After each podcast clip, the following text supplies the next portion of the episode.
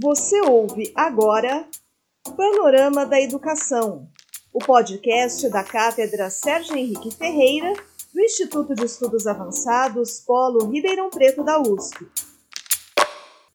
Olá! Está começando mais um Panorama da Educação, um espaço virtual onde a gente conversa sobre as atividades da Cátedra Sérgio Henrique Ferreira, do Instituto de Estudos Avançados Polo Ribeirão Preto da USP, e também sobre outros assuntos ligados ao cenário educacional. Quem está com a gente aqui mais uma vez é o titular da nossa cátedra, o professor Mozar Neves Ramos.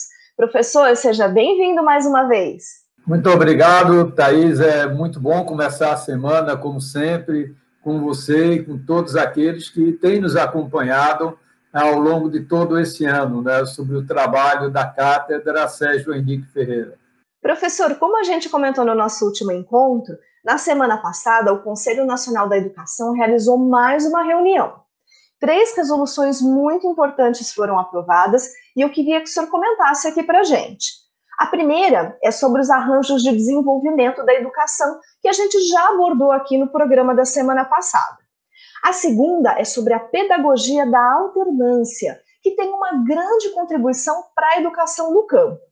E, por fim, foi aprovada uma resolução também sobre a educação de jovens e adultos. Comenta para gente, por favor, sobre essas três resoluções. Olha, Thaís, foi uma semana extremamente proveitosa, de muito trabalho né, no Conselho Nacional de Educação, é, além dessas três resoluções importantíssimas para a questão da política pública da educação brasileira, teve também o ajuste que se fez necessário, não queria deixar de colocar, em relação ao uso do ensino remoto em 2021, porque na resolução preparada pelo CNE há um mês atrás, dois meses, é, e foi encaminhada ao MEC colocando o ensino remoto até dezembro de 2021. E isso encontrou uma certa resistência pela presidência da República, no sentido de que era um tempo muito longo e houve, portanto, que se adequar, é? e isso gerou, no primeiro momento, uma grande, inclusive, confusão né? do Ministério da Educação com as universidades, principalmente, porque ao editar uma portaria colocava janeiro de 2021 para iniciar o ensino presencial, né? enquanto que as universidades tinham planejado o ensino remoto também. Né?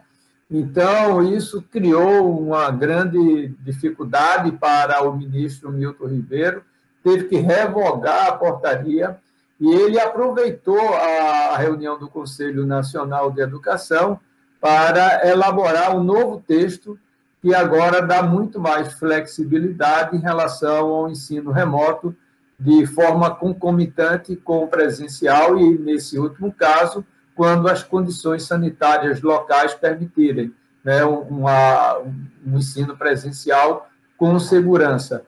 Particularmente, isso é importante, porque, infelizmente, nós estamos vivendo o que poderíamos chamar de uma segunda onda, né, isso tem preocupado todos os gestores escolares, né, secretários de educação, os reitores das universidades.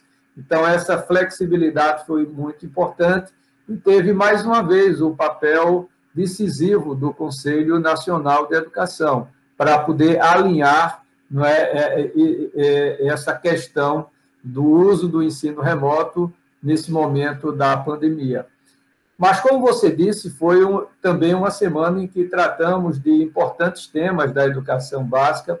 Um deles eu fui o relator da matéria, que se chama Arranjos de Desenvolvimento da Educação. Nós elaboramos um conjunto de diretrizes operacionais para promover o que nós chamamos de regime de colaboração horizontal entre municípios mas de forma articulada com o Estado e governo federal, né, com o Ministério da Educação. Então, os ADEs, como são comumente chamados, eles promovem esse regime de colaboração entre municípios de um dado território, e é muito importante para o enfrentamento dos desafios postos, principalmente nessa época da pandemia, né, para a implementação da BNCC, para a questão da formação de professores para o ensino remoto. Então, é um instrumento extremamente importante, em particular para os municípios de pequeno porte, que são municípios que normalmente têm grandes dificuldades orçamentárias, têm escassez de quadros técnicos. Né? Então, quando eles se integram, colaboram entre si no dado território, as chances de sucesso do enfrentamento de um determinado desafio é, é muito maior em termos de sucesso. Né? Então, isso tem sido efetivado, esse modelo, há mais de 10 anos. Eu também fui o relator há 10 anos atrás, que está, inclusive, no Plano Nacional de Educação, no artigo 7 parágrafo 7, os ADEs como instrumento de regime de colaboração. Então, esse é um tema que eu venho trabalhando há muito tempo, e agora essas diretrizes operacionais trazem não somente luz a tudo que foi aprendido nesses últimos dez anos, em termos da prática, mas eu acho que também traz algumas inovações importantes, né, principalmente no fortalecimento da colaboração é, entre escolas, que é algo que, no nosso entendimento, precisa ser mais fortalecido, até para que aquilo que nós chamamos de rede de ensino se efetive na prática. Né? Então, queremos muito fortalecer essa colaboração entre escolas, escolas que aprendem com outras escolas, trocam experiências positivas para melhorar a qualidade da educação pública em nosso país. Né? Uma outra resolução muito importante foi da, da pedagogia da alternância. É um modelo que tem como origem a França, né, e que o Brasil tem largamente feito uso dessa pedagogia, que é muito importante, principalmente para as crianças e jovens que, trabalham, que vivem no campo, né, e que muitas vezes precisam fazer essa alternância, principalmente os jovens, né, de trabalhar e estudar. Né? Então, isso é uma estratégia que, se não for feita, a evasão é altíssima eu, quando fui secretário de Educação daqui do estado de Pernambuco, né, eu pude conhecer de perto essa, essa metodologia da alternância, né, e é algo muito interessante, principalmente agora, que também foi uma outra resolução que nós aprovamos é, agora, que foi a educação de jovens e adultos, e tudo isso dialoga né, no sentido de que é importante que essa juventude, a criança que está lá no campo, e principalmente aquele, aqueles, os adultos e jovens, é, eles muitas vezes precisam né, de, de, de uma educação, mas que não pode ser no modelo tradicional, em função das características culturais, locais, laborais, de onde eles vivem. Né? Então, foi uma outra importante conquista. Né? E a terceira resolução foi essa, que eu ah, já adiantei, ah, adiantei um pouco, que trata da educação de jovens e adultos. Eu acho que o EJA é ainda um grande desafio para a educação brasileira. A gente tem uma ineficiência muito grande no sistema. É, atualmente, a gente tem uma evasão de 70% a 80% e termina custando muito caro em relação a essa ineficiência. Então, nós esperamos que a resolução agora aprovada, que trabalha muito com a questão online e também com os FICs, que são esses cursos de curta duração, que eles sendo efetivados, realizados de maneira contínua, podem dar certificações a esse público de EJA, que é um público que já trabalha. Então, ele precisa, muitas vezes, dessas certificações até para assegurar as suas atividades laborais. Né? Então, nós esperamos que esses três instrumentos, os ADEs, a pedagogia da alternância, o EJA, e também uma outra que foi também discutida e aprovada, dos quilombolas, né? que é um, uma cultura muito importante, são povos que têm uma contribuição cultural fantástica para esse país, Né?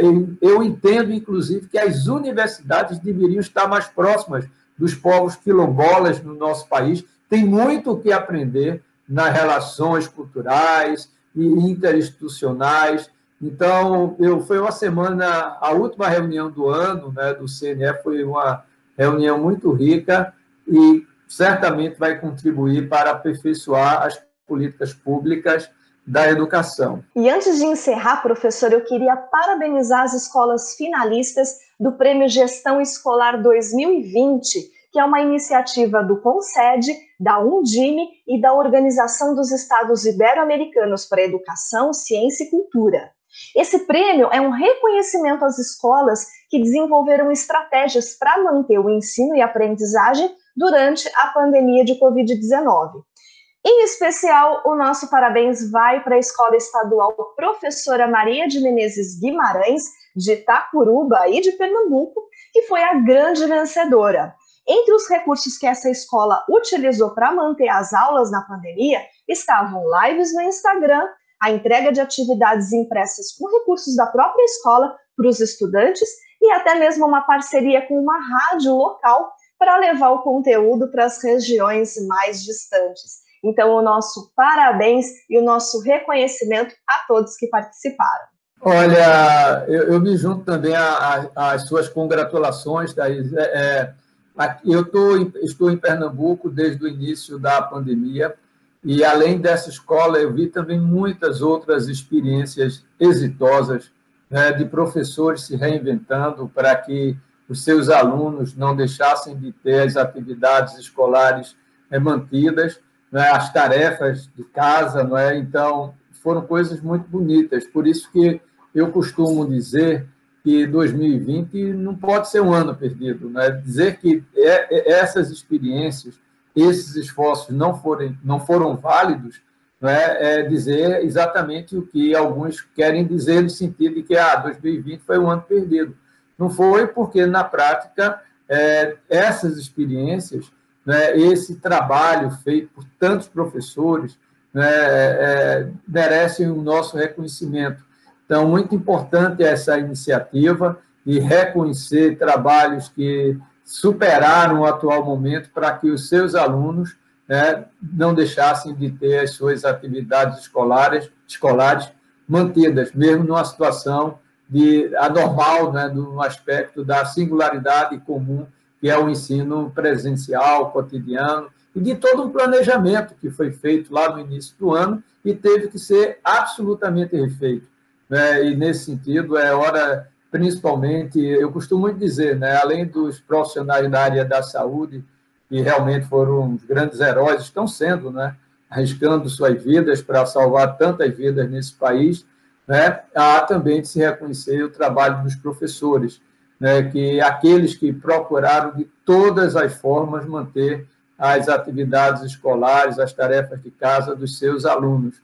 Né, e vi muita coisa bonita aqui é, é, em Pernambuco, né, que aqui eu pude acompanhar mais de perto, né, de diversas regiões do estado, é, professor pegando sua bicicleta para levar as tarefas escolares, né, professores pegando a sua moto, pegando carona, indo de casa em casa, então, tudo isso é, é, traz o, o valor, né, o sentido de ser professor.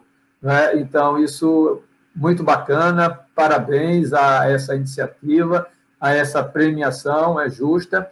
E, para terminar, Thais, eu queria convidar para um programa especial, o próximo da segunda-feira, porque os nossos ouvintes têm também colocado alguns temas para que a gente possa abordar né, como a questão da neurociências, na questão de como a neurociência pode impactar na aprendizagem escolar, né, como o cérebro aprende. A outra questão também das pedagogias ativas, de metodologias ativas, tem muito a ver com a questão do ensino híbrido, né, que é outro tema também que tem sido colocado por todos que nos acompanham.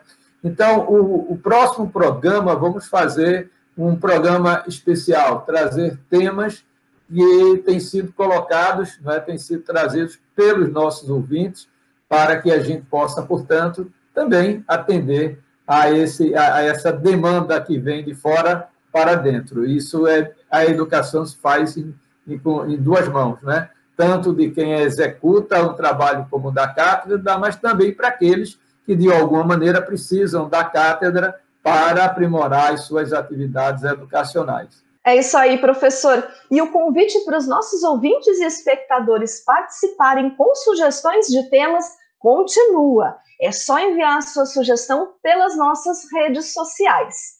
Bom, o panorama da educação de hoje está ficando por aqui. Professor Mozart, muito obrigada por mais esse bate-papo. É sempre uma alegria, Thaís, desejar, portanto, a você e a todos que nos acompanham uma semana plena de saúde e que todos se cuidem, porque, infelizmente, a Covid ainda está presente e a gente precisa tomar todos os cuidados, usar máscara. Né? Nunca é demais deixar de recomendar isso, porque as pessoas acharam que o vírus tinha ido embora. Não foi, está aí e a gente precisa se cuidar.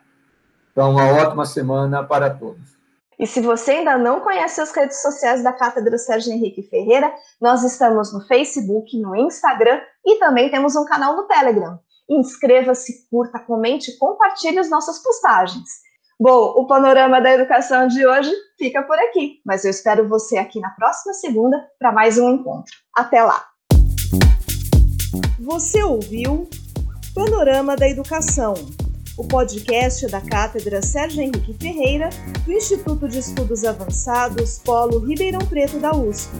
Apresentação e produção: Thaís Cardoso.